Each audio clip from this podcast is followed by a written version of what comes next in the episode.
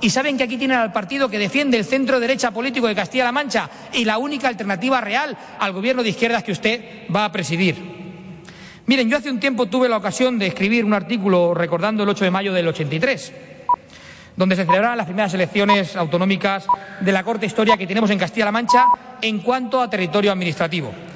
Escribía que teníamos una corta historia institucional como comunidad autónoma, pero tenemos una larga historia como pueblo con tradiciones, con valores, con una forma de vida común que nos ha ido haciendo importantes a través de los siglos. Un patrimonio común que debemos defender y que debemos perpetuar. Señorías, señoras, señores, castellano-manchegos, Castilla-La Mancha es la patria de todos los vecinos. Es patrimonio de los políticos y de todos y cada uno de los castellano-manchegos de los artesanos, de los agricultores, de los empresarios, de los comerciantes, de los ganaderos, de los deportistas, de los jóvenes, de las mujeres, de los hombres, de los mayores, de todos y cada uno de los castellanos manchegos. Es patrimonio de todos y ninguno podemos olvidar nuestras responsabilidades individuales o nuestras responsabilidades colectivas. La responsabilidad para construir el futuro con prosperidad y con empleo y con oportunidades y con bienestar social para Castilla-La Mancha es de todos, es compartida. El futuro y nuestro legado no solo va a depender de lo que hagan hoy las administraciones públicas, de lo que haga el presidente de Castilla-La Mancha, de lo que hagan estas Cortes o de lo que haga cualquiera de los gobiernos municipales. El futuro de Castilla-La Mancha va a depender de que, seamos, de que seamos capaces de separar el grano de la paja, de que seamos capaces de determinar que lo primordial es sacar adelante nuestra tierra, de que seamos capaces de abandonar las trincheras políticas y sepamos apoyar y colaborar todos todos juntos en la construcción de una Castilla-La Mancha de futuro, en la construcción de un gran edificio que se llama Castilla-La Mancha, en la construcción de un gran país que se llama España. Muchas gracias, muy buenos días. La una y dos minutos de la tarde, después de 42 minutos de discurso, concluye la primera intervención del eh, presidente del Grupo Parlamentario Popular, Francisco Núñez, en esta segunda jornada de la sesión de investidura. Lo más destacado, esa oferta permanente de diálogo, la disposición a llegar a acuerdos y también, por supuesto, por supuesto a construir una alternativa sensata al gobierno socialista desde la oposición. También la andanada lanzada inicialmente hacia Ciudadanos. Ha dicho Núñez que es el único partido legitimado, el Partido Popular, para hacer oposición porque Ciudadanos ha traicionado a sus votantes tras los acuerdos con el Partido Socialista Obrero Español. Algunos dirigentes de Ciudadanos, ha dicho Núñez, les encantaría entrar en su gobierno y pisar moqueta. Comienza ahora ya la réplica del eh, candidato socialista Emiliano García Paje. Porque nos podemos encontrar dentro de cuatro años escuchando el mismo discurso que he escuchado los últimos cuatro. Pero hay que resetear el discurso no digo ralentizarlo, resetearlo, señor Núñez. Es que le he escuchado a usted los mismos argumentos como si, como si no hubiera pasado algo. Y han pasado, señoría. Sabe que le tengo aprecio en lo personal, que nos entendemos desde hace muchos años. En lo personal me refiero, que, nos llevamos bien. Y, y, además quiero que siga siendo así. Y además creo que es bueno que, que que haya gente que se implique en la política y siempre defenderé en un lado o en otro a la gente que, que al menos siempre está con, al otro lado del teléfono para poder hablar, algo que le reconozco. Y por supuesto para lo que me he brindado desde el primer momento. Pero hombre, ha habido, ha habido decisiones de los ciudadanos que han sentenciado muchos discursos. A unos para aprobarlos y a otros para instar a que los cambien. Yo se lo digo como opinión, nada más lejos de, querer parecer presuntuoso. Pero si van a estar ustedes los cuatro años estos con el mismo discurso que mantuvieron los otros, es muy probable que incluso consiga no, no, ser el líder de la oposición en las próximas. Se lo digo como amigo, que yo no estaré ya. Y sin embargo me parece importante que haya gente que pueda mantener el hilo conductor de la comunidad autónoma. Y por eso al principio me ha apuntado, cuando han tomado usted la palabra, digo, pues mira qué bien, que ha empezado por felicitarme por los resultados. Pero no, ha sido el presidente de las Cortes, cosa que por otro lado yo también hago. Bueno, doy por reproducidas las felicitaciones que son fáciles en la noche electoral y que se producen en los medios y entiendo, ¿no? Que, no tendría ningún inconveniente en felicitar al ganador de las elecciones, que no soy solo yo, sino el partido que, que, represento y al gobierno que lo ha sido durante estos cuatro años. No pasa nada.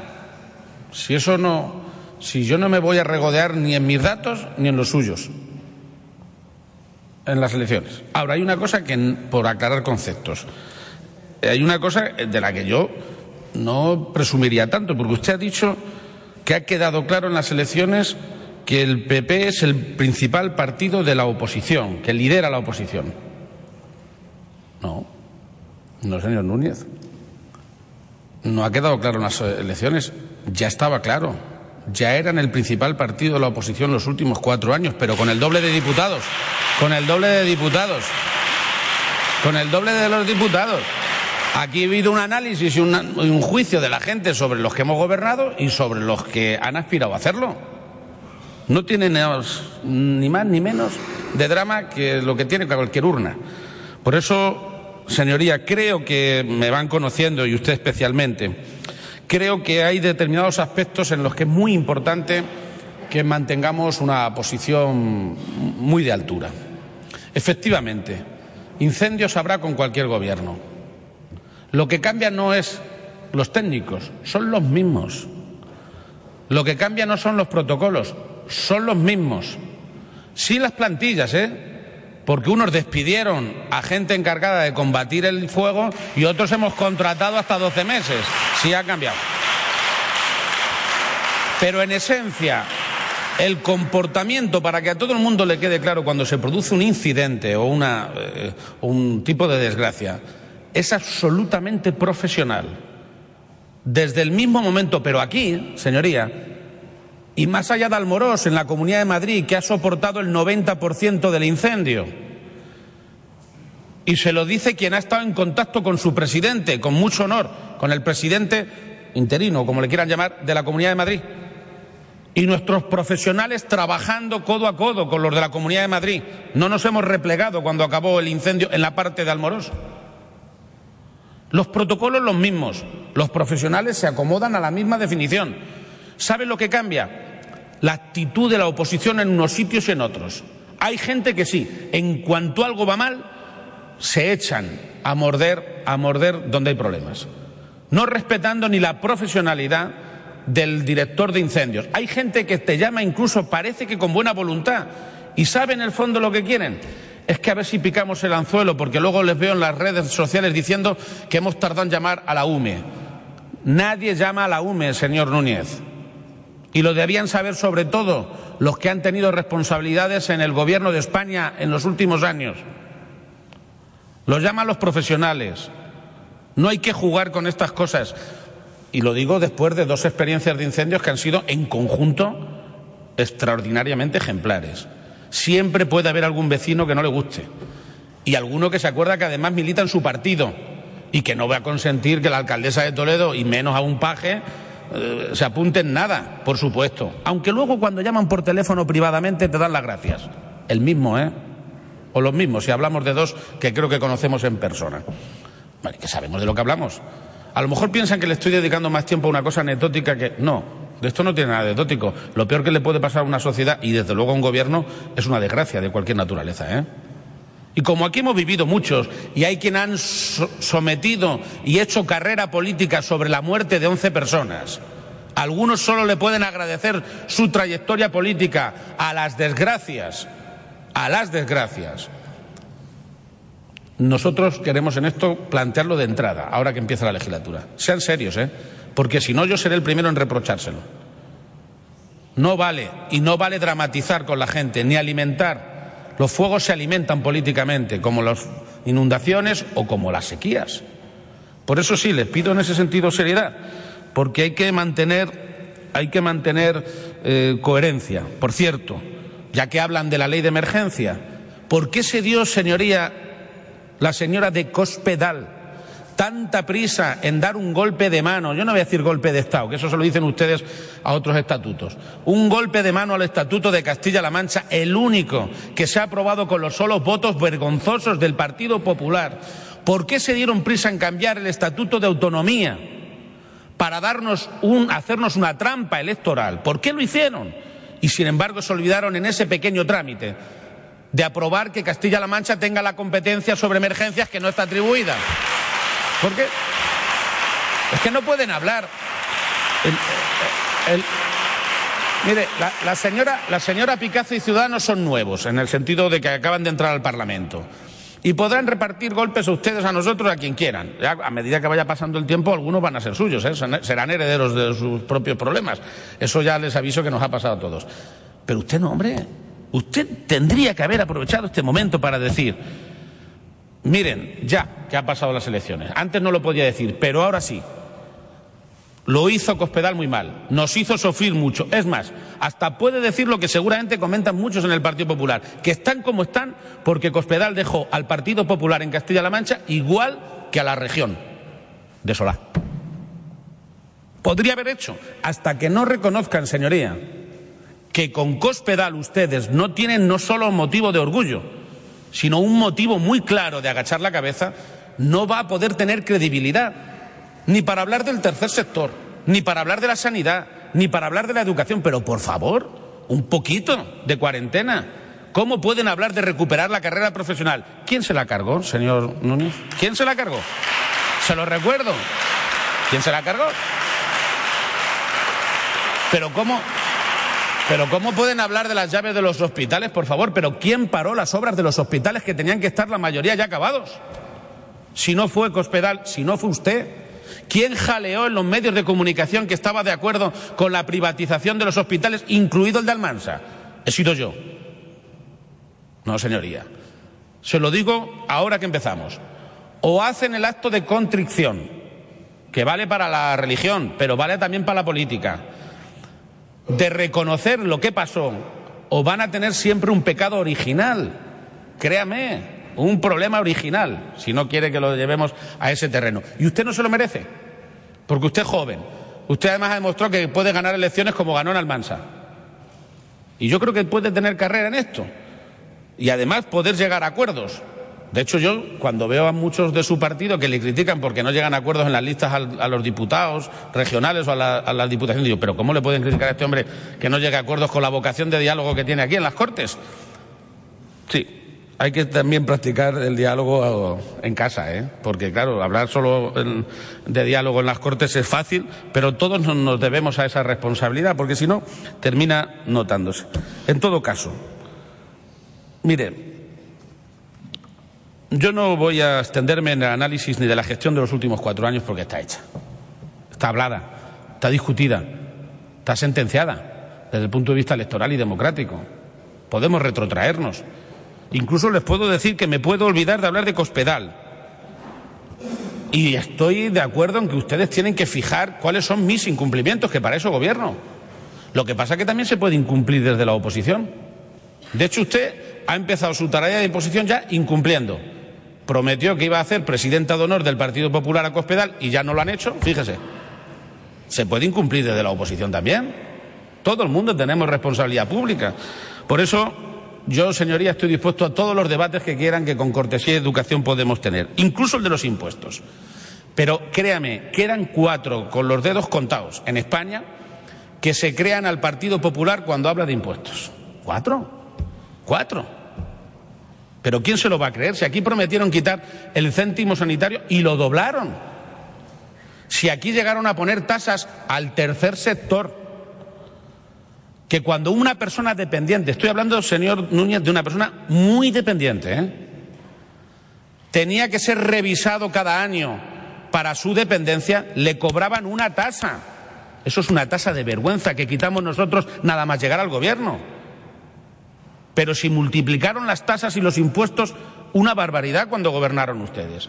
Han prometido en España siempre, desde que yo tengo memoria electoral, es decir, de siempre, porque casi nací en esto, han prometido siempre bajar los impuestos y ha tenido que llegar a Aznar para recordarle al señor Rajoy que estaba haciendo todo lo contrario, subir el, el IRPF, subir el IVA.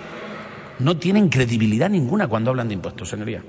Sinceramente, o sea, no me importa que se pasen la legislatura hablando del tema, porque nosotros hemos mantenido la presión fiscal por acuerdo con los sindicatos y con los empresarios. Y además no es coherente decir que vamos a quitar los impuestos y exigir más sanidad, más educación. Le hago un compromiso para que no se pierda la gente. Cada vez que diga usted que va a quitar una peseta, un euro, de un impuesto del que sea, diga en la fila de al lado qué servicio quiere suprimir, si quiere ser serio. ¿A los maestros? ¿La carrera profesional para otro siglo? ¿Qué?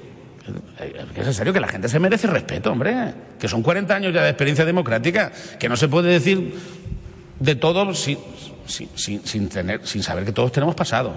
Y todos tenemos trayectoria. Incluso algunos tienen leyenda. Y yo le aseguro que el populismo fiscal que ustedes practican es muy nocivo. Es muy nocivo.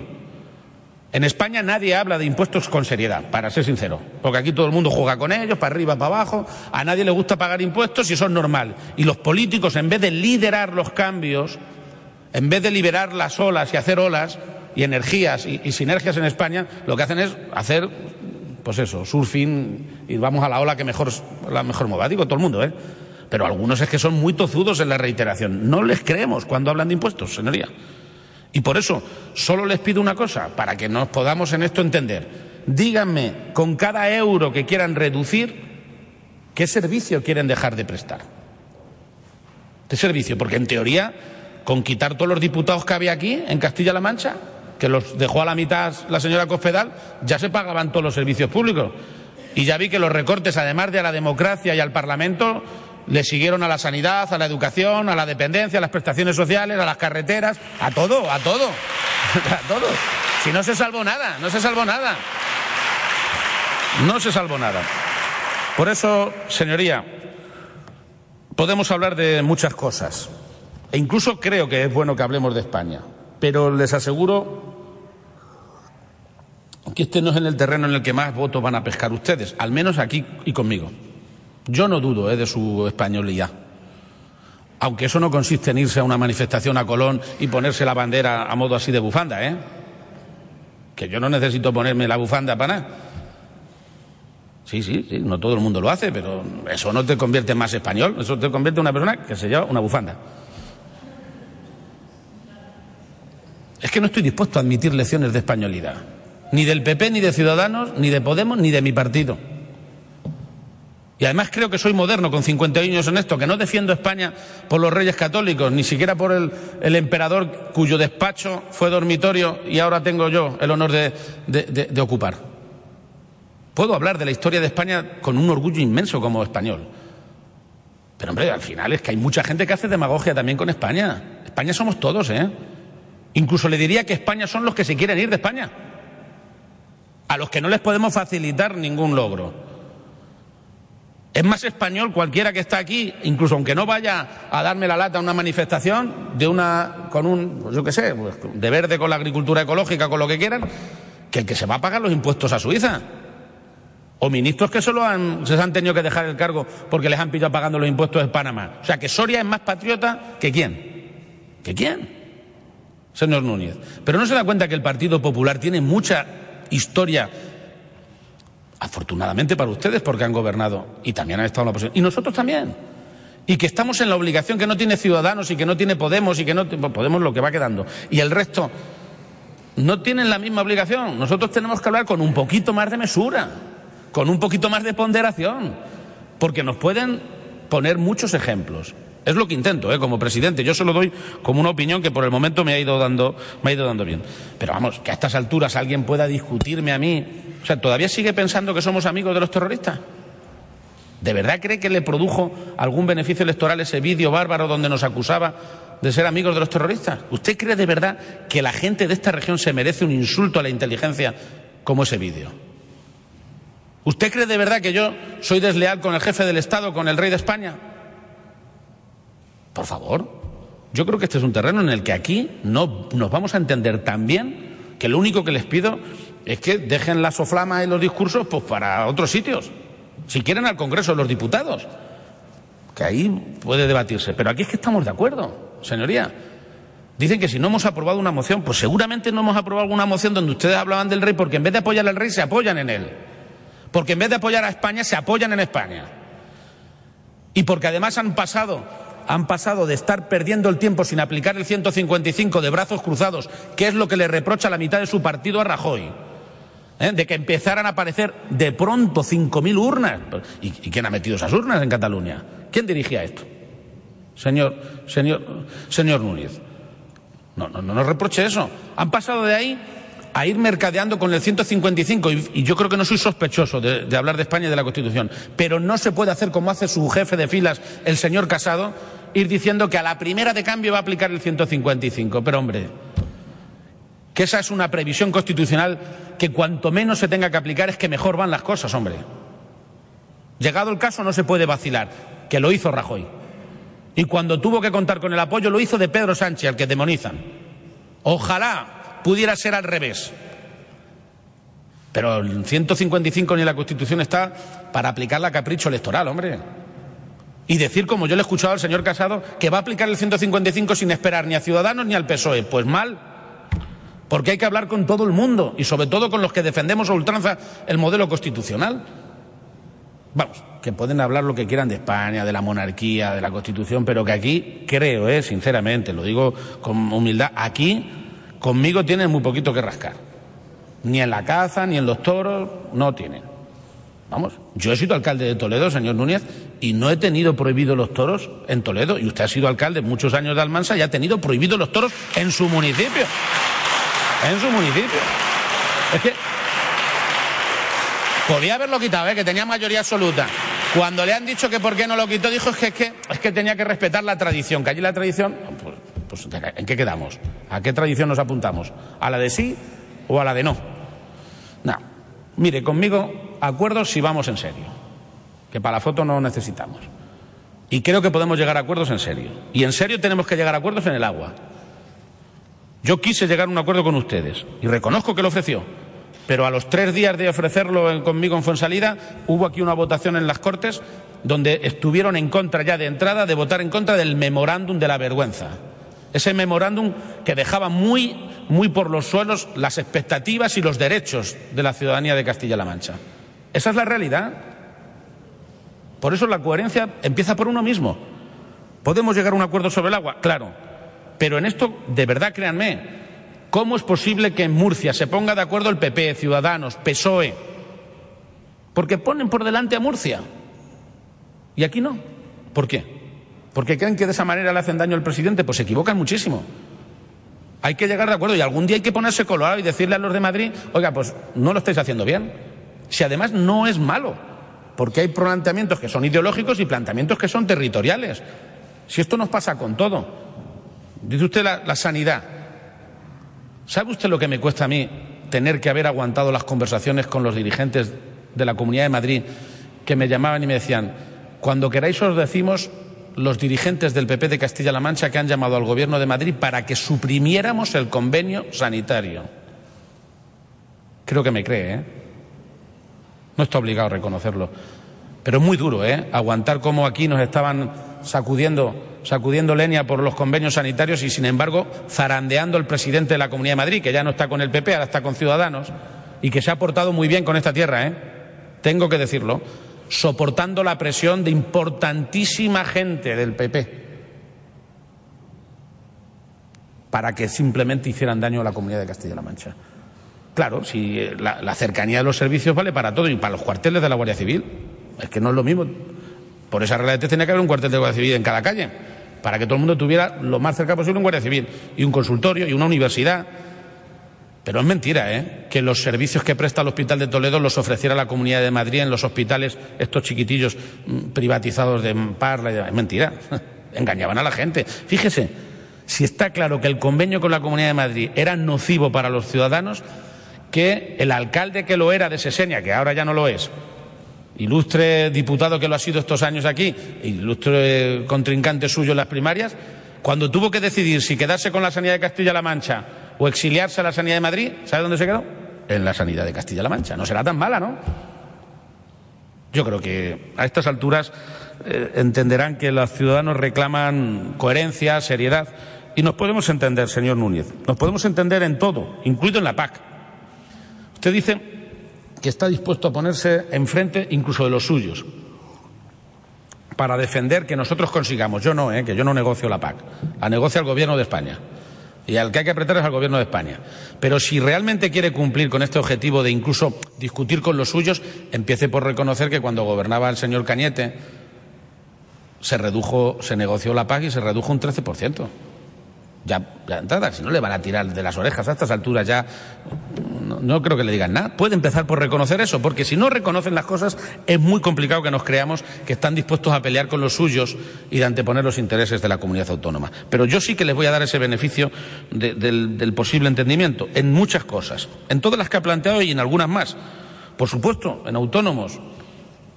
Yo creo que la Dirección General va a tener más trabajo de lo que dicen pero no para hacer alguna de las medidas que ha planteado, señor Núñez, porque tienen que saber que ya llevamos cuatro años haciendo ayudas a los autónomos para la primera contratación, 21 millones de euros, un poquito más incluso de lo que dicen, 21. Eso ya estaba. Pero vamos a hacer más cosas. Estoy decidido. Los autónomos no son ni del PP, ni de Ciudadanos, ni del PSOE, ni de Podemos, que también se lo ha pensado algún día. Que no, que no, que son cada uno de su padre y de su madre, ¿eh? y tienen sus problemas, y son ciudadanos como el resto, que tienen sus necesidades, que también se ponen malos, y les importa la sanidad. Y que también tienen niños que van a los colegios y también les importa la educación, que no son elementos aislados solo en la tienda. Bueno, creo sinceramente, señoría, que hay, como le comentaba la señora Picazo, tenemos muchas cosas en las que ponernos de acuerdo. Las elecciones a todos nos obligan a tener un baño de, de humildad. Humildad. Incluso al que la ha ganado, ¿eh? Incluso a nosotros. Por eso estoy dispuesto a que me midan el nivel de acuerdos con los agentes sociales, el nivel de, de, de, intento de consenso con todos ustedes en cosas que podamos acordar. Estoy dispuesto a valorar todas las propuestas que hagan de sus programas electorales, obviamente, menos aquellas que sean contrariamente a las nuestras, porque estoy más obligado a cumplir mi programa electoral, que al fin y al cabo es el que ha salido eh, refrendado en las urnas.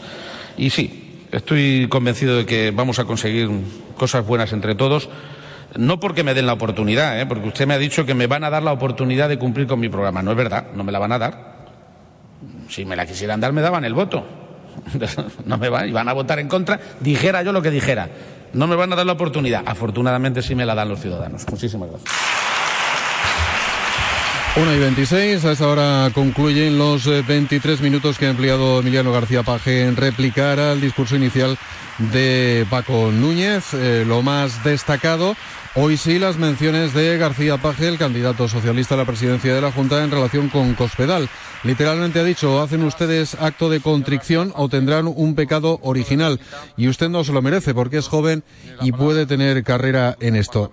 También le ha reprochado al Partido Popular que continuamente pida bajada de impuestos. Dice García Paje que no es coherente pedir bajada de impuestos con reclamar más educación y más sanidad. Añade García Paje, ese populismo fiscal es muy nocivo. Turno ya para la réplica, Francisco Núñez. He oído muchos discursos en esta casa y ayer esto no estuvo mal.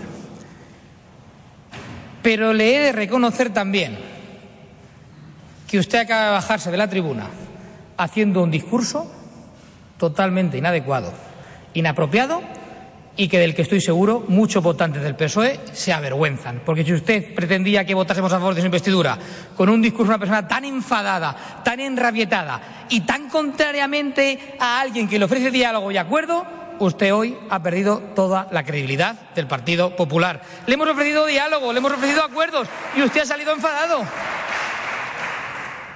Si le ofrecemos acuerdos, pacto, diálogo y confianza para que cumpla su programa electoral, se enfada. Si le afeamos que no cumpla su programa electoral, se enfada. Y si le decimos que estamos aquí para llegar a cabo grandes acuerdos estratégicos para la región, también se enfada. Ergo, usted se va a enfadar siempre con el Partido Popular porque a usted, sencilla y llanamente, no le importa nada la oposición y todo lo que ha estado hablando de los grandes acuerdos no deja de ser sino un postureo de cara a los medios de comunicación y de investidura que, por otra parte, no necesitaba porque tiene usted los votos suficientes para poder ser elegido presidente. Mire, usted se piensa que por haber ganado las elecciones se han acabado los problemas de Castilla-La Mancha. Se habrán acabado los del PSOE, pero los de Castilla-La Mancha no. Y yo le digo una cosa más, me importa mucho más Castilla-La Mancha y los castellano-manchegos que el Partido Popular y que los resultados electorales. Y yo no mido todo en base a resultados electorales, lo mido en base al beneficio de Castilla-La Mancha y de los castellano-manchegos. Por eso no estoy tan obsesionado como usted con el resultado electoral, el resultado electoral y el resultado electoral. Tenga usted un poco de paciencia. Yo he tomado la palabra por primera vez en esta casa, en esta nueva legislatura, y he felicitado al que ha sido elegido presidente de la casa. A usted le felicitaré dentro de una hora cuando los suyos le voten. Tenga usted un poco de paciencia, que quiere ser el niño en el entierro y el, niño en el bautizo y el, y el, muerto en el entierro. A él toca felicitar al señor Bellido, que ha sido presidente de esta casa desde hace unos días y a usted le felicitaremos dentro de una hora o cuando se vote. No tenga usted prisa, tenga usted tranquilidad, que es que está usted acelerado, señor Paje, está usted acelerado. Mire, usted dice que hagamos un esfuerzo de diálogo y dice que no necesita nuestro diálogo. ¿En qué quedamos? ¿Quiere usted que dialoguemos o no quiere usted que dialoguemos? Usted dice, y se pegó ayer dos horas y media hablando de cómo va a ser una legislatura constructiva con los partidos de la oposición, y ahora cuando le ofrecemos acuerdos concretos se enfada. ¿Pero por qué se enfada usted? ¿Por qué se enfada porque yo le proponga en estas Cortes acuerdos que pueden ser beneficiosos para el futuro de Castilla-La Mancha? ¿Por qué se enfada? Dígame usted por qué ha subido tan enfadado ante la propuesta de acuerdos claros y concretos para el futuro de la región. ¿Es que a usted le molesta que el Partido Popular sea capaz de ofrecer diálogo, consenso, acuerdos y oportunidades de futuro para Castilla-La Mancha y los castellanos manchegos? ¿Es que a usted le preocupa eso? Pues si le preocupa, váyase preocupando porque la actitud del Partido Popular los próximos cuatro años va a ser la de proponer, la de dialogar, la de consensuar y la de llegar a cabo acuerdos buenos y beneficiosos para el futuro de Castilla-La Mancha. Usted habla de credibilidad y ayer en esta casa, en esta misma tribuna, usted elogiaba a expresidentes como el señor Barreda. Yo no voy a hablar de pasado. Yo no voy a estar toda la legislatura hablando del pasado. Pero hombre, que usted elogie a Barreda que dejó miles de millones en facturas sin pagar y que los hombres de negro vinieron por primera vez a Castilla-La Mancha porque no nos dejaban pedir préstamos como consecuencia de la nefasta gestión del gobierno socialista de José María Barreda, tiene narices, señor Paje, perdóneme por la expresión. Porque es que usted ha estado elogiando al presidente que dejó arruinada y al borde de la bancarrota a Castilla-La Mancha. Y eso no es de recibo. Y eso no es de recibo. Usted ha estado cuatro años, señor Paje, hablando del gobierno anterior, o hablando de que no hacía las cosas por sus socios de gobierno. Tiene mayoría absoluta. Es usted el último presidente del gobierno. Va a reeditar su mandato y el expresidente ya es inmediatamente usted. Por lo tanto, ni puede poner de excusa al gobierno anterior, ni puede poner de excusa a los socios de gobierno. Ahora toda la gestión de su gobierno es suya. Usted ya no puede decir que no saca adelante los presupuestos porque sus socios no le apoyan. O usted ya no puede decir que es que hace tres años, hace cuatro años el gobierno le dejó le dejó de dejar. Usted es el expresidente y el presidente. Usted gobierna con mayoría absoluta, ya no tiene excusa para no cumplir su programa electoral. Y usted ha sido el presidente de Castilla-La Mancha más incumplidor con su programa y con menos credibilidad en cuanto a las promesas incumplidas. Estas Cortes han visto sus episodios de prometer planes, de anunciar leyes y ayer lo volví a hacer. Y yo hoy no se lo he querido afear, solo le he recordado que incumplió el 67% de su programa electoral, pero no le he querido afear, no le he querido afear la gran cantidad de promesas incumplidas, sino todo lo contrario le he tendido la mano para que en esta legislatura sí cumpla usted todo aquello que promete y no haga como hizo en la pasada legislatura. Pero usted también le ha molestado que esto sea así.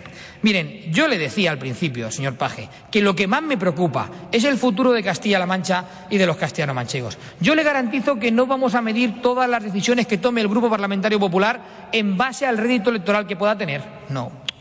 Vamos a medir todas las decisiones que tome el Partido Popular y el Grupo Parlamentario Popular en base al rédito social, económico, productivo que pueda tener para Castilla-La Mancha y los castellano-manchegos. Nos dé votos o nos quite votos, porque hemos venido aquí a mejorar esta tierra y a dar oportunidades a esta tierra.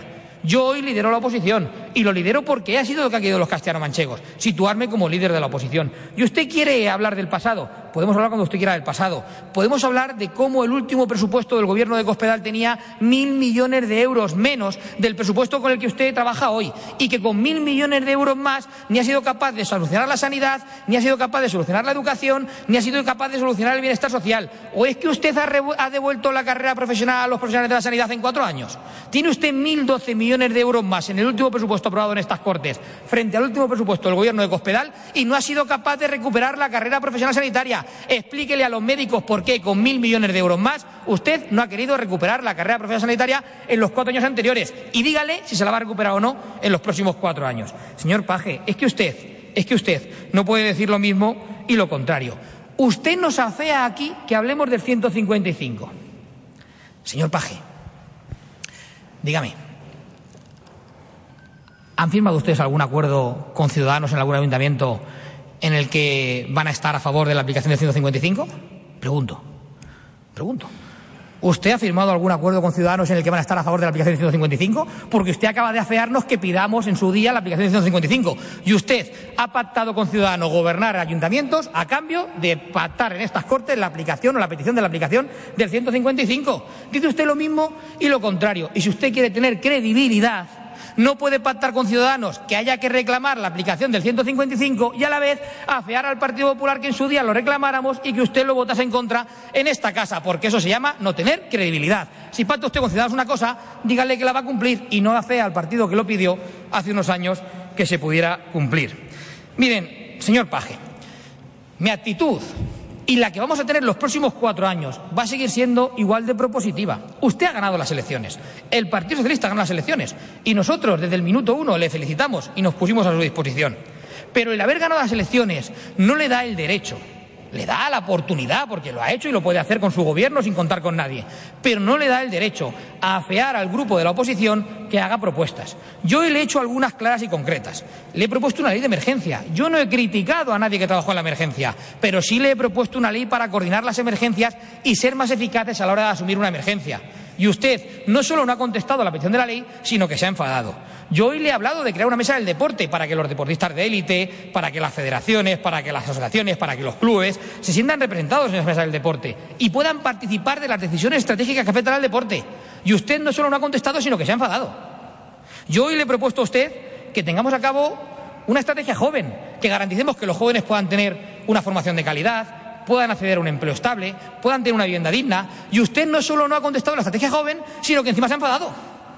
Yo hoy le he propuesto a usted, señor Paje, que pudiéramos garantizar que los autónomos se puedan eh, degravar un porcentaje de su cuota autónomos en el IRPF o que los jóvenes autónomos no paguen la cuota autónoma durante los dos primeros años. Y usted, lejos de contestar, se ha enfadado. Yo le he propuesto a usted hoy que inicie ya los trámites para recuperar la carrera profesional sanitaria para los profesionales de la sanidad pública en Castilla-La Mancha. Y usted, lejos de contestar, se ha enfadado. Yo le he propuesto a usted hoy que tengamos una estrategia conjunta de la mano de los colectivos agrarios para garantizar que la PAC llega en su integridad a Castilla-La Mancha y que no perdemos ni un euro en materia de PAC. Y usted, lejos de contestar, se ha enfadado. Yo hoy le he propuesto, señor Paje, que aseguremos que podemos extender los ejes logísticos de dos a cinco para mejorar el empleo y la capacidad productiva de Castilla-La Mancha. Y usted, en vez de contestar, se ha enfadado. Yo hoy le he propuesto a usted, señor Paje, que aseguremos que el tercer sector tiene una legislación ya y que las políticas sociales se blindan también por el estatuto, al igual que la sanidad o al igual que la política educativa y que los servicios públicos. Y le he ofrecido mi mano para aprobar ese nuevo estatuto de autonomía. Y usted, lejos de contestar, se ha enfadado. Yo hoy, señor Paje, le he dicho que vamos a tenderle nuestra mano con sinceridad y con humildad a la reforma que usted ha planteado del Estatuto de Autonomía. Y usted, lejos de contestar a las propuestas que le he hecho sobre el Estatuto de Autonomía, se ha enfadado. Y yo hoy le he propuesto que la gratuidad de la educación de 0 a 3 años para garantizar que el sistema educativo público empiece desde la raíz sea recogida en los próximos presupuestos y usted, lejos de contestar, se ha enfadado. Por lo tanto, señor Paje, defina usted qué quiere hacer esta legislatura. Si dialogar y llegar a acuerdos con la oposición, y aquí nos tiene, o si enfadarse cuando la oposición le hace propuestas. Pero ya le digo, puede usted enfadarse cuanto como quiera, porque nosotros vamos a seguir proponiendo aquellas medidas que consideremos buenas para el futuro de Castilla-La Mancha y de los castellano-manchegos, porque el Partido Popular inicia esta nueva legislatura sin confiar en usted, señor Paje, pero confiando en Castilla-La Mancha y en los castellano-manchegos. Muchas gracias, muy buenos días. La una y 37 minutos se ha tenido los 10 eh, minutos que le permite el reglamento, que estaban establecidos como tal para la eh, dúplica. El eh, presidente del Grupo Parlamentario Popular, Francisco Núñez, a García Paje, que ha reprochado que se haya enfadado ante las propuestas que dice haber trenzado el Partido Popular, el propio Francisco Núñez, en su primera intervención. Sube para la contrarréplica el candidato socialista Emiliano García Paje. incluso e incluso, incluso le voy a decir una cosa, no, no le resulte el tema así presuntuoso, pero me he propuesto así personalmente que como yo sé que no me van a dar 100 días de gracia, y no, no, no lo han hecho nunca. Eso, eso, son cosas que se dicen y nadie hace, o sea, eso, eso ni siquiera nosotros, ¿eh? o sea, que no me lo voy a dar yo los 100 días de gracia, pero que yo me he propuesto estar 100 días sin cabrearme con nada porque tengo que explicarme yo para, para que no se me olvide el resultado, la noche electoral. Por lo tanto, no, no se equivoque. Yo no. Pasa que a lo mejor ustedes piensan que estar en el gobierno es solamente aguantar las críticas sin contestar. Pues no, si es que yo contesto. Y a las cosas las llamo por su nombre. y por tanto, sí, sí, entenderán que me gusta hablar claro, los ciudadanos me lo han valorado permanentemente y, y a estos efectos me gusta incluso el debate parlamentario no, no, no sé si me va a llegar a gustar tanto como al Consejo de Agricultura, que ha sido que ha, hecho un curso inmenso estos cuatro años, pero sí, hombre, estoy dispuesto realmente a que ustedes hablen, a que yo conteste, a que diga las cosas. No, hombre, cabreado no. Con algo de, de vehemencia puede ser, pero eso tiene que ver básicamente con, con la fuerza, vamos, que tiene que ver con el ánimo que tenemos. No, no lo confundan. Se puede hablar más fuerte cuando se tiene más diputados. Y, y más claro. Se puede hablar fuerte en cualquier caso, pero, pero no resulta igual de creíble eh, ese nivel de, consistencia. Y se lo aseguro sin ningún tipo de, vanidad. Eh, soy muy consciente de la región que tenemos. Podría incluso resumir la contestación en cómo la ha terminado usted, que además lo explica todo. Lo puede decir más alto o más bajo, de hecho. No confiamos en usted, pero sí en Castilla-La Mancha. Pues ya está todo dicho. Si en realidad les da lo mismo lo que yo diga, lo que yo plantee, les da lo mismo eh, que hagamos una cosa o la contraria. No confían. No va en eso, señor Núñez. Si yo creo que la experiencia política le puede demostrar a usted que a lo mejor puede confiar más en los de este lado que muchas veces en los de la misma acera, del mismo lado. Si eso nos pasa a todos. Tenemos más problemas con los nuestros que con los contrarios. Sabemos ya de qué va la vida y de qué va la política. Y no, a estas alturas no es que esperara la felicitación. La felicitación por la investidura es una, la de los resultados es otra. Pero, como comprenderán, no es el problema del debate, ni mucho menos, no me, no me, no me trasciende. Eh, pero tiene mucho que ver también eh, con la asunción de los resultados y, con el comienzo de una legislatura que tiene que ser, eh, francamente, de diálogo directo y firme. Porque si no, si nos dedicamos a estar aquí en las Cortes lanzándonos latiguillos, eslóganes, frases hechas, eh, cosas que vienen en los programas electorales, que les se sorprendería de ver hasta qué punto el programa de algunos partidos en Castilla-La Mancha es exactamente el 95% del que presentó el mismo partido en Andalucía. Incluso, incluso con las mismas palabras, Andalucía en vez de Castilla-La Mancha. Y algunos han presentado un programa que casi, casi, casi le valdría hoy para la sesión de investidura en Aragón. Y por tanto, no, yo quiero hablar con tranquilidad y de lo nuestro. Y, de, y, y al pan pan y al vino vino, que se entiende muy bien en nuestra tierra qué queremos decir con eso. Y miren, a estas alturas, señoría, se lo he dado como opinión. Creo que ustedes tienen un enorme problema como partido porque se han pasado la vida así, hablando del pasado. ¿Cómo que no han hablado ustedes? Ustedes han hablado de Bono y de Barredas. Han pasado la vida hablando de la herencia recibida. ¿Cómo que no han hablado? Eso no es verdad. Lo que pasa es que se han tirado muchos años con el PSOE gobernando y ustedes hablando en la oposición. Los mismos años. Hemos estado tantos años gobernando como ustedes intentándolo. Y lo que no vale es hablar hacia atrás, pero haciendo una especie de amnesia y no hablar de sus cuatro años. Eso es lo que les digo. Porque si los ciudadanos inmediatamente pues no se lo creen. Tienen que aprender, perdonen la expresión, tienen que interiorizar que no pasa nada porque ustedes también hablen de Cospedal y de que no todo lo hizo bien. Es que ya ha empezado hoy a defenderla, lo cual es curioso porque se tiraron cuatro años sin mencionarla. Que no conseguí yo aquí en la tribuna, yo creo que fue el debate, el último debate de esta región, que no conseguí. Fíjese que soy cabezón, cabezón hasta el extremo. Y no conseguí que usted la mencionara. El único que se acuerda soy yo. Claro que me tengo que acordar por todos los castellanos manchegos, que no lo olvidan. Y le aseguro que no tengo el más mínimo ni rencor personal ni odio. Yo en lo personal no, no, no, no hago distingos. Ahora, no puede usted hablar de las diferencias económicas ni hablar de Barreda o hablar de Bono sin decir que estos mil millones que dice usted que tenemos más en el presupuesto son poca cosa comparado con los siete mil millones más que dejó de deuda la señora de Cospedal en tan solo cuatro años. Si lo que sí es una pena, si lo que es una pena, si lo que sí que es una pena, señor Núñez, es que hemos estado treinta y tantos años en la región haciendo universidad, construyendo hospitales, centros de salud. Algunas veces para hacerlo se ha tenido que ir al banco, como en toda casa de vecinos. Y en treinta y tantos años la región se endeudó muy por debajo de la deuda general, en 7.300 millones. Y ustedes en tan solo cuatro años, y no para construir nada, para destrozarlo, endeudaron a la región otros siete mil y pico millones. Eso sí que es dinero. Si ese es un dato que lo resume todo.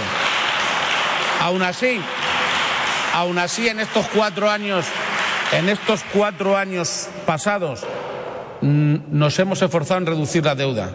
Y hemos reducido la deuda, señorías, más de lo que nos habíamos comprometido con la legislación y con el Gobierno de España y con los supervisores financieros. No mucho más, pero más. Podríamos haber mirado para otro lado. Hemos reducido también la deuda, recuperando servicios públicos, recuperando derechos de los funcionarios, recuperando inversiones, recuperando la autoestima de la comunidad autónoma, en muchos aspectos, recuperando ayudas a los deportistas. Podemos crear todas las mesas que quieran, señor eh, Núñez, pero eso no va a tapar, salvo que quieran meterlo debajo de la mesa, que suprimieron todas las ayudas a los deportistas, que suprimieron todas las ayudas y todos los programas de estímulo financiero a, los distintos clubes. Por tanto, sí, permítanme que se lo recuerde porque ese es el punto de partida de mi gobierno. Y yo no puedo olvidarlo por decencia con esta región. Soy presidente en buena medida. Por lo menos ahora no, no lo sé. Pero en los primeros cuatro años he sido presidente mucho más por los desméritos del gobierno de Cospedal que por mis méritos. Ahora yo puedo decir que además hemos estado cuatro años trabajando y nos hemos mostrado claramente a la opinión pública para que nos valide o no. Y nos han validado con su ley electoral, que no con una ley normal con una ley pensada para que aquí no estuvieran, no estuvieran minorías, con una ley pensada solo para que siguiera gobernando el Partido Popular, pasara lo que pasara, recortaran lo que recortaran. Claro que habrá que cambiar esa ley, hombre. No sé, a lo mejor termina teniendo como consecuencia que se sientan aquí ciudadanos de vos y que vuelve Podemos. No pasa nada. Yo hay gente con la que sé que no llegaré nunca a un acuerdo ideológico. Pero lo verdaderamente importante es que unas cortes representen lo que piensa la gente. Porque ustedes que me dicen que yo, que, no me olvide que no me han votado el cincuenta y tantos por ciento. No lo olvido, si incluso voy a trabajar para que me, ese cincuenta y tanto otra parte me vote las próximas. Bueno, al partido que represento. Pero hombre, no hagan la cuenta solo para mí, porque si a mí no me han votado el 52 o el 53, a usted que no lo ha votado el 71. El 71. si es que si estamos si hacemos la cuenta así, evidentemente. Y yo tengo que contestarlo, porque si no, el que esté siguiéndonos, el que tenga la paciencia de estar siguiéndonos por la televisión, pues seguramente se puede quedar solo con lo que usted dice. Y no, no. Incluso con temas que son razonablemente sagrados, como es el 155. Yo no quiero hacer demagogia con el 155. Ni hemos pactado con Ciudadanos firmar, aprobar el 155 sin que haya motivos. Hemos dicho una obviedad, para ser sincero que si es necesario se tiene que aplicar, claro. Hasta ahí parece de sentido común. ¿O es que ustedes lo que quieren es que se aplique el 155 aunque no incumplan con la ley en Cataluña? ¿Usted cree que eso se puede decir en serio? Después de haber tenido siete años a Rajoy, siete años a Rajoy esperando, con mucha gente diciéndole que qué pasaba, que qué estrategia había para Cataluña. ¿Usted cree sinceramente que se puede decir? Si yo soy de los que piensan que a lo mejor cuando se llegó a aplicar el 155 ya era tarde, ¿A qué vienen las prisas ahora? Cuando realmente era muy necesario en España, estuvimos mirando para otro lado. ¿O estuvieron ustedes? Como han estado, por ejemplo, con la financiación autonómica. No hace falta que me diga que la financiación la aprobó Zapatero. Porque dicen ustedes que si nos acordamos, pero hay algunos como Zapatero que no se olvidan nunca. No, si el problema no está en la financiación que se pactó con Zapatero, señor Núñez. El problema está que tenía que haberse cambiado ese sistema financiero hace ya más de cinco años de los cuales la mayor parte ha gobernado el señor Rajoy y no han movido un dedo para cambiarlo. El problema es el retraso que se acumula en la actualización del modelo. El mismo modelo, si se hubiera aplicado con las cifras de hoy, nos supondría mucho más dinero. El mismo, aunque soy partidario de que, como han cambiado el contexto, avancemos en otras pautas, por ejemplo, la del despoblamiento. Pero mm, eso no va a evitar que ha estado cruzado de brazos el señor Rajoy, que es una postura que no le resulta para nada, mm, para nada extraña y todo el mundo lo, sabe, ha estado cruzado con la financiación autonómica y, punto. Con el pretexto de Cataluña, con el que quiera, pero al final llevamos años pidiendo que se actualice la dependencia. Y me da lo mismo que gobierne el señor Sánchez o que gobierne el señor Rajoy o el señor Casado, si le toca mañana. Igual. En dependencia necesitamos mucho dinero. Y hay un retraso ya acumulado que supera los 500 millones de euros. ¿Qué cree? ¿Que no se lo voy a recordar al señor Sánchez cuando se ha investido presidente y me reciba en Moncloa? Vamos, a la primera de cambio. Esta y otras muchas cosas que son necesarias para la región. ¿Y sabe lo que le digo? Que además no se lo toman a mal. Entienden que el papel constitucional de las autonomías es ese. Entienden que realmente tenemos que defender lo que la gente, eh, lo que la gente vota y ha votado que defendamos esto, que no es contrario a España, que al contrario enriquece a España. De manera que, señoría, me quedo con la vocación de llegar a acuerdos. No me den, me han dado un no preventivo. Como ya le conocemos y no nos fiamos, pues voy a votar que no. ¿Y si salieran bien las cosas? ¿Y si hiciéramos bien las cosas? Claro, ya no tiene remedio porque van a votar que no. Pero yo les diría, podrían también dar un voto de confianza. Podrían también abstenerse. Podrían plantear, oiga, pues miren, no coincidimos con usted, no comulgamos con usted, vamos, no los he visto comulgando conmigo, en, ni siquiera la misa. Pero podrían darme un voto de confianza. Es democrático, ¿eh? Y no pasa nada. Le aseguro que nosotros lo hicimos para que el señor Rajoy fuera presidente del gobierno en España. Ahora miran para otro lado cuando se lo plantean, pero no sabe el dolor que causó en las filas de mi partido el que buscáramos el respaldo institucional y, la normalidad en España. Eso no sé si algún día estará pagado. Dará para muchos libros, no tengo ninguna duda. ¿Eh? Y algunos, además, habrá que reescribirlos por completo. Pero no sabe lo que me gustaría que realmente atendieran la petición del presidente del Gobierno en funciones, el PP y Ciudadanos, no se escaquen unos y otros. Es verdad que el PP tiene el antecedente de devolverla, por lo menos, y cumplieran con su deber constitucional, que es facilitar el normal funcionamiento de las instituciones. Ese fue el argumento que utilizamos en su día, contra viento y marea. Y algunos lo hemos hecho a pecho descubierto, señor Núñez. Y lo hemos hecho para que la señora Cospedal llegara a ser ministra del Gobierno de España, ministra de Defensa, y para que estuviera en el antedespacho del señor Rajoy y con eso conseguir que no me recibiera en tres años. Y nos hemos dejado la piel para que el Gobierno de España, que había sido votado ampliamente el Partido Popular, funcionara lo más normal posible, a pesar de que cuando aquí tuvimos el hachazo de Podemos para que no salieran adelante los presupuestos, nos dieron con las puertas en las narices el Partido Popular de Castilla-La Mancha para cerrar un acuerdo de presupuestos que atendiera al tercer sector, a los empresarios, a los sindicatos, a la gente, a la gente, a las personas. Señorías, no sé si les he convencido, no sé si les puedo convencer en este minutillo que queda para votarnos. Pero créanme, se puede votar a favor de otro partido, se puede uno abstener a favor de otro partido, porque así, y reconociendo los errores incluso de los propios, se empieza a ganar la credibilidad de la gente, que busca que nos entendamos, ¿eh? que sabe que tenemos que tener un cierto debate de, pues de arriba para abajo, de, de, discusiones, eso es normal. Todo el mundo entiende que al final hay una retórica parlamentaria que además es también sana democráticamente, pero al final, no sé, en esta última legislatura, a pesar de todo el ruido, hemos tenido muchos acuerdos. Muchos. Y muchos acuerdos en los que ustedes han votado con Podemos, que se lo recuerdo, ¿eh? Muchísimos. Pues oye, yo me, me, daría con un canto en los dientes, sí, ¿verdad? Me daría con un canto en los dientes que cuando acabe esta legislatura hayamos conseguido muchos acuerdos por unanimidad en estas Cortes. Será síntoma no de que el Gobierno lo ha hecho bien, sino de que lo importante nos ha unido y eso siempre lo agradece la gente. Muchísimas gracias.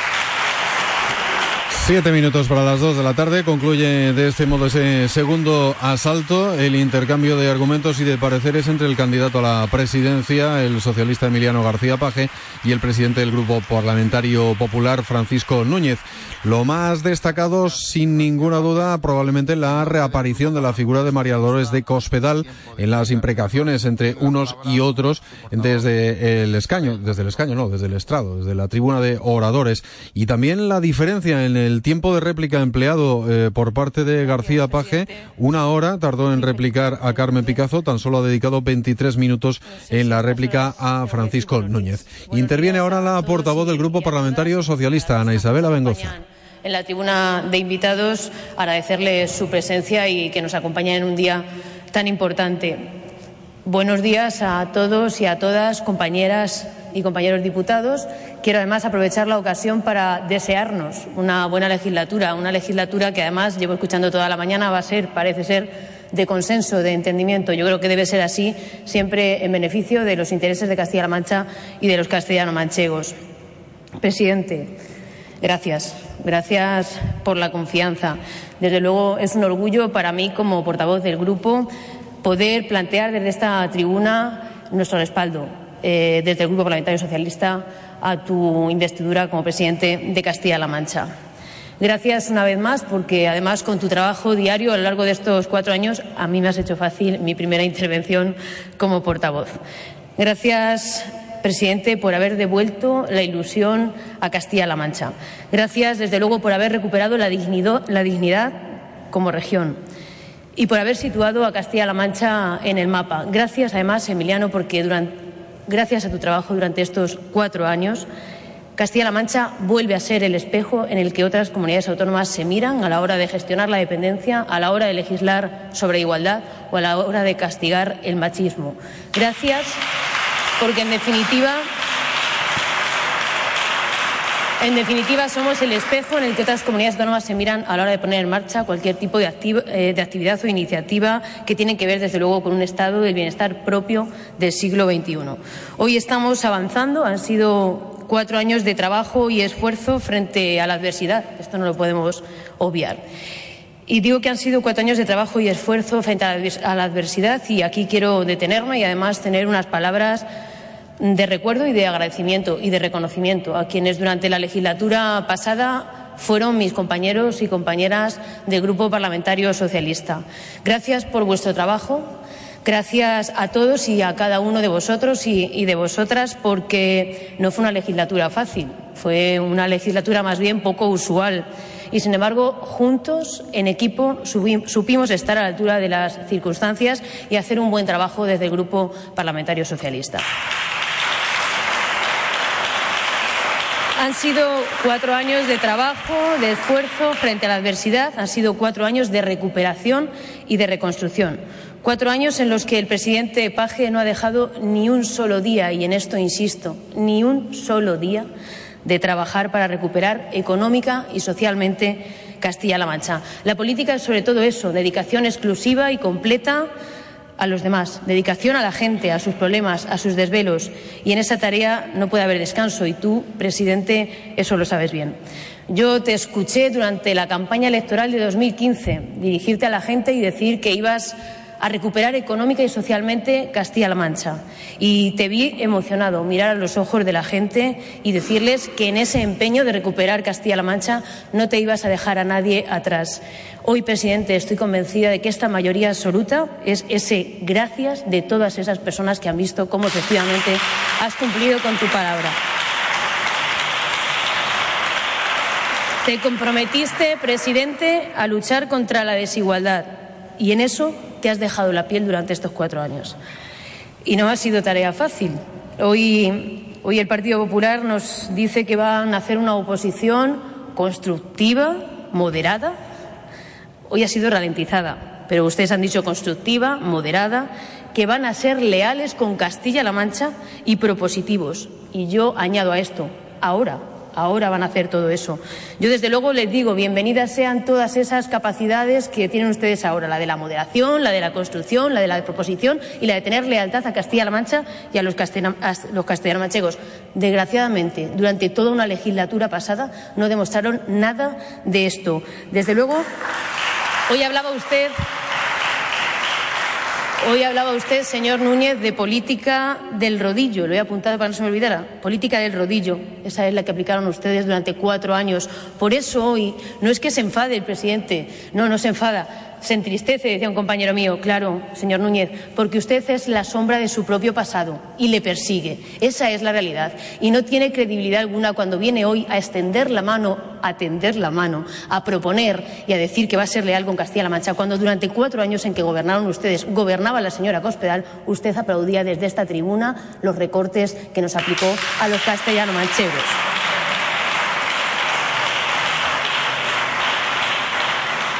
Pero tengo que reconocer, me alegra que hoy hablen de moderación y de proposición y de capacidad constructiva. Se ve que se han dado cuenta ustedes que no era lo que demandaban los ciudadanos. El cuanto peor mejor que aplicaron durante la legislatura pasada no era lo que demandaban los ciudadanos.